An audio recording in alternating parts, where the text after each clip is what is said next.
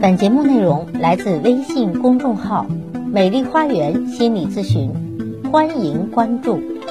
大家好，欢迎来到美丽花园心理咨询，我是心理咨询师张霞。今天咱们继续谈婚姻。最近一位朋友好不容易离婚了，为了拿这一纸离婚证，他整整脱了一层皮。谁能想到，当初也是爱情长跑，从校园到婚纱，在一起的七年。掏心掏肺，到头来，人家根本没把自己当一家人。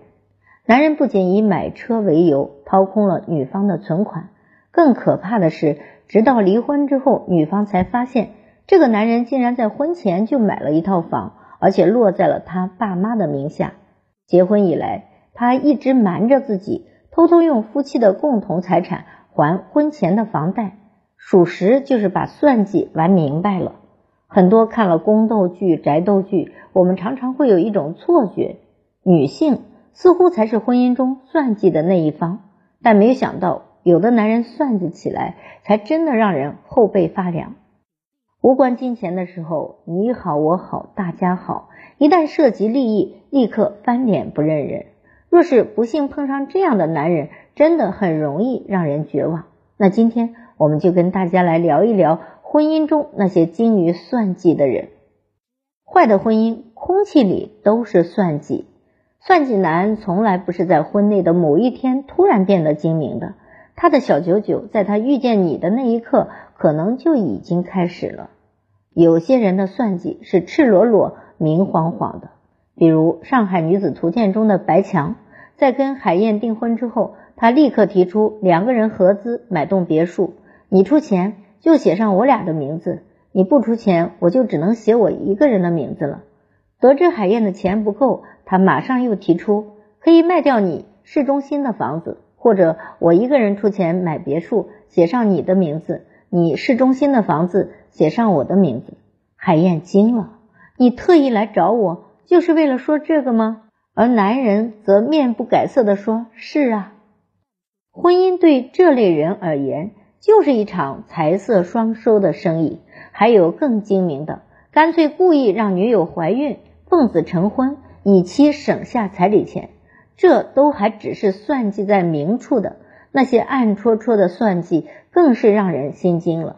之前在知乎上看到这样一个故事：一位化名木木的朋友，结婚不到一个月，就发现她的老公欠了十六万的外债，她咬咬牙帮着老公还了。想着，既然已经是夫妻了，那就该有难同当。然而，她老公挣的钱却一分都不掏出来。她老公说：“我自己都不够，凭什么给你？”她老公甚至还怂恿妻子问老丈人借钱买房。房子买好后，轮到还钱了，可是，一提还钱，他就急：“你们老了，还不是要我们养吗？现在我们经济相对紧张一些，你们也要理解。再说，我们才是一家人。”你不要胳膊肘往外拐，可就算木木已经做到了这个份上，依然还是要被公婆百般嫌弃，不如大儿媳妇有钱。而自己的老公自始至终一声不吭，好像真的亏了。相对于直接讨价还价，这样的处心积虑显然更加的扎心。更有甚者，会打着 A A 制的旗号，好处占尽，坏事做绝。五十岁自驾游的苏阿姨，从出门旅游到现在，老公只给她打过一次电话，是因为高速呃 E T C 收费用了她的卡，一共是八十一元，她老公立刻打来电话，只是为了催妻子还钱。既然如此，A A 制一以贯之，倒也没有什么不可。可是养孩子的时候呢，他却又不提 A A 制了。自驾游的苏阿姨说：“我不但不花他一分钱。”我还要每天免费为他做饭，为他打扫卫生，为他洗衣服，我就是个免费保姆。这么多年以来，妻子只是这个男人的生育机器，免费保姆、育儿嫂、性机器。这样的婚姻，女性吸取不到任何的感情和营养，体会不到任何的温度，也感受不到任何的尊重，唯一得到的就只有双标的账本和男人挂在嘴边的“你家我家”。爱算计的男人都长什么样呢？这样毫无人情味的极品男人，其大脑构造跟常人一样吗？还真是。教育家马丁布伯说过，人与人的关系分为两种：我与你，我与他。我与你是指把对方当成是一个活生生的、平等的、有感情的人，而我与他，则是把对方看作是自己某种欲望的载体，也就是像物一样来满足自己。算计者都很难与人建立我与你的关系，他们更习惯于我与他的关系。在认知的层面，他用钱或者其他现实的好处来衡量一个人或者一段关系的价值。在我们上文提到的《上海女子图鉴》中的白墙就是如此。在情感的层面，他们习惯于情感隔离，无法与人建立真正的关系。这种人不相信感情。也不在乎对方是否把自己放在心里，在行为层面斤斤计较，十分双标，只做对自己有利的事，吃不得一点亏。他们心里有一本阴阳账，一边把自己做的每件小事都记得清清楚楚，一边把别人付出的大事化小，小事化无。比如木木的丈夫一家，不光不肯承认妻子的付出，竟然还对她大肆重伤诋毁。用心理学的话来说，他们几乎个个全能自恋，甚至趋向于边缘型人格障碍、反社会型人格。在这些人看来，世界就是弱肉强食的黑暗森林。为了避免沦为猎物，他们就要先下手为强，做那个杀死猎物的猎人。用心理学家曾奇峰的话来说，就是超我发育严重缺陷，共情能力缺失，攻击永远向外。曾奇峰老师还谈过一个案例，一个罪犯呢把刀捅进人肚子里，发现那人流血了，表情十分痛苦。那个罪犯一下子就傻了，他想，他你怎么还会疼呢？是的，在算计者的眼中，别人仿佛不是人，只有他自己是人。别人不会痛，只有他会痛。心理学中称之为去人性化。于是小到双重标准，大到杀妻骗保。在他们看来都是天经地义，即便有时表现得很善解人意，也不过是为了达到目的。毕竟猎人捕猎也得做陷阱、放诱饵，付出一些代价。而一旦猎物入瓮，诱饵就没有用了。就像开头朋友的前夫和前文中木木的老公，婚前婚后判若两人，不过是达到了目的之后撕下了伪装而已。那么，如何我们在现实生活中去识别这些精心的算计者呢？对于这些精心算计、惯于伪装的阴谋家，作为女人应该如何应对呢？首先，婚前该看的得看。一个人可以伪装一时，但不可能无依无缝。比如我的这个朋友，其实婚前她的丈夫已经暴露出了阴阳人的一面，比如。拍婚纱照时，对于化妆师的态度非常恶劣，把头纱扔在地上。出去吃饭，抠抠缩缩，还一脸真诚的说：“攒钱娶你啊！”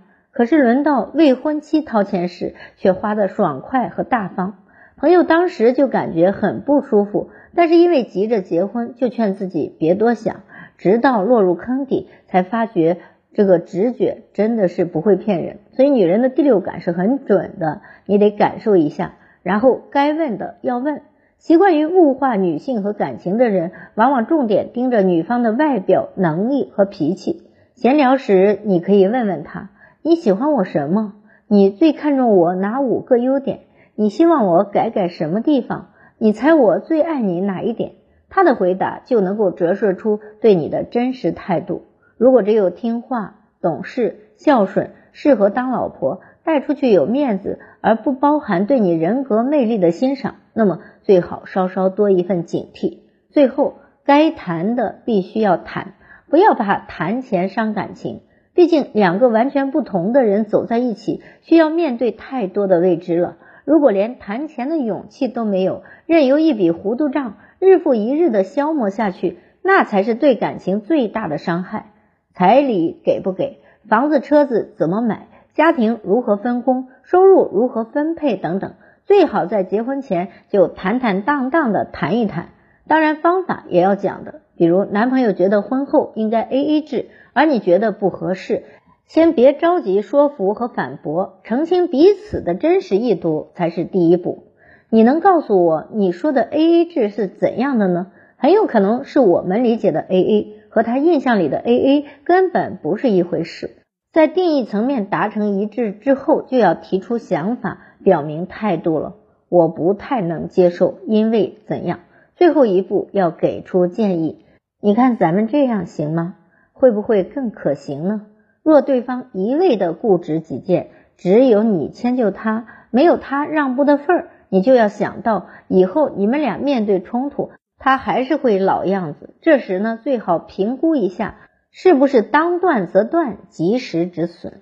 谈到这里，大家其实也都明白了，算计本身并没有错，只是不该挖空心思的损人利己，更不该零和游戏。尤其是组建婚姻的时候，好的婚姻是夫妻各自截取一部分我，捏成一个我们。那这个我们自从结婚之日诞生，吸取爱和信任的养分长大，成为夫妻共同的软肋和盔甲。而每一次的算计，就是对我们这一个整体的消耗。随之消失的，还有亲密、温情、归属、信任乃至人性。所以在婚姻中，步步为营、精于算计的人，从一开始就输掉了。